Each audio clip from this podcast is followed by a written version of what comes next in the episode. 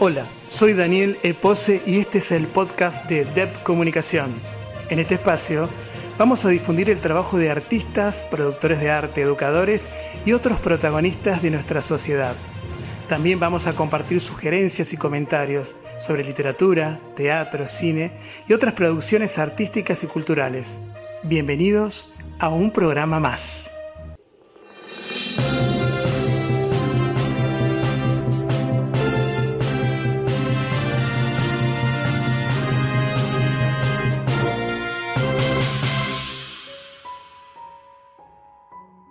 En este programa quiero compartir otro texto más de mi libro de sueños y azar, del capítulo Los gritos del mito, la excusa.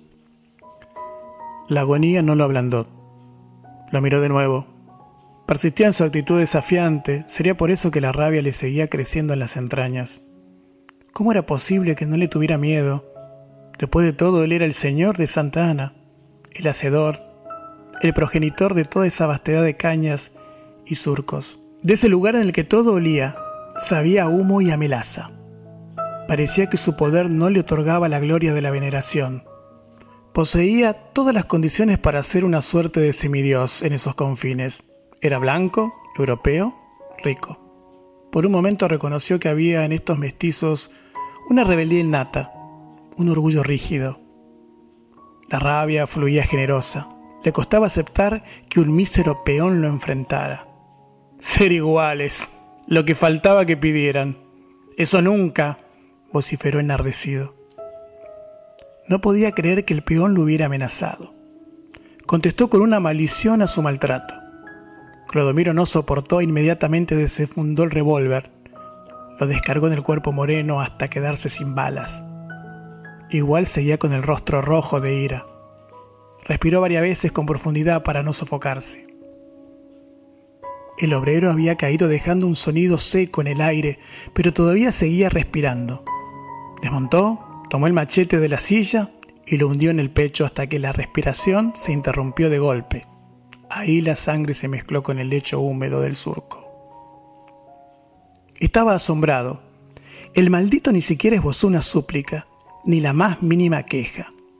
Reconoció en ese momento la valentía del mestizo, pero aceptó la idea de que ese coraje venía de la condición neta de animal salvaje que poseía. Quizá tanto valor se debiera a la carencia de alma.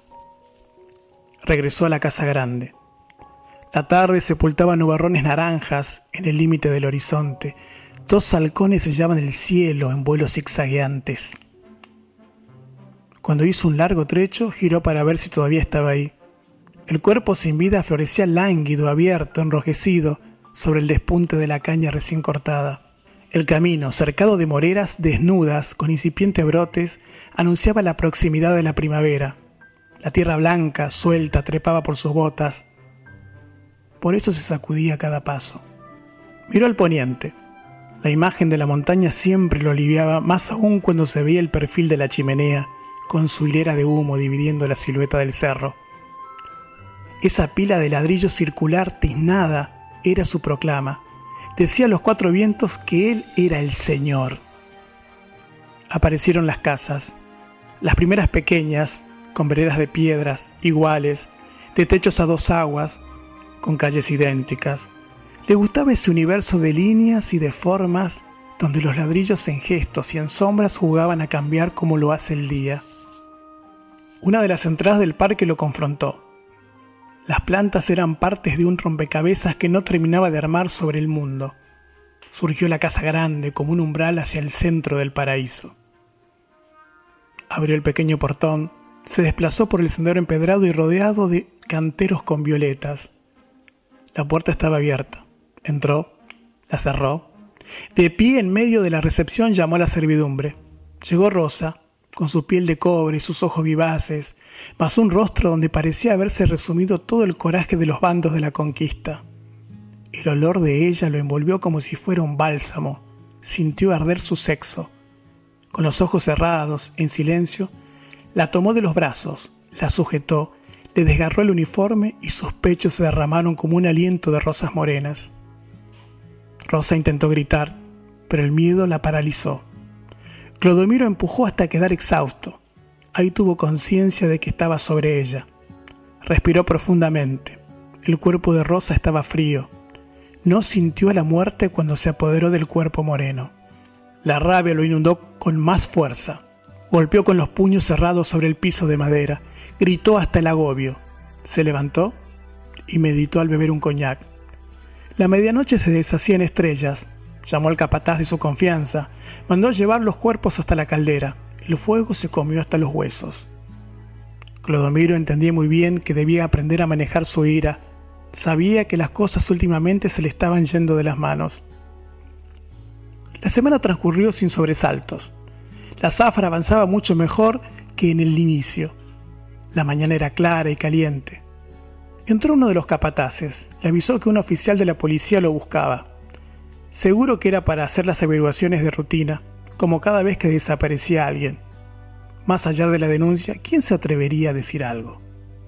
El agente era de mediana estatura, típicamente criollo, pero no podía ocultar algún ascendiente vasco, no solo por el apellido, sino por los rasgos. Pero su piel oscura denunciaba la mezcla como un cartel luminoso. José Uxbirretea lo saludó. Al sentarse cruzó las piernas. Lo observó en silencio, durante unos segundos que parecieron eternos. Empezó a hablar de manera pausada. Imagino, don, que usted tendrá una vaga idea de lo sucedido, porque eran empleados suyos, ¿no? Sí, el capataz me informó de las desapariciones. El policía sonrió rascándose la nariz. Lo miró directamente a los ojos. Usted sabe cómo ocurrieron. Pero eso no importa. Digamos que puedo callarlo a cambio de algunos favores y recompensas. ¿Me entiende? ¿No es así? Además, los rumores que circulan sobre el supuesto pacto entre usted y el diablo serían una buena excusa. ¿No le parece, Don? El galope del caballo se escuchó como un estruendo lejano. Clodomiro adivinó el ritmo de los pasos. Miró el reloj, crujió la puerta de entrada. Los pasos se hicieron más cercanos. Pudo oler el sudor y la colonia barata. Una ráfaga de aire fresco que tal vez se coló por la puerta recién abierta hizo notar aún más el calor del fuego de la caldera. José Uxbirretea saludó, sonreía, acomodaba el uniforme a cada paso, las botas brillaban, se había engalonado como para una gran fiesta. Después de todo, este paso podría significar su pase de clase. Clodomiro lo observó y contestó el saludo. Metió la mano en una funda y sin dar tiempo descargó la escopeta en el pecho de José. El cuerpo se desplomó como una bolsa llena de huesos. No alcanzó a gritar. Su boca, aún abierta por el asombro, quedó desencajada. Clodomiro lo cargó y de un envión tiró el cuerpo dentro de la caldera y pensó, gracias por la buena excusa.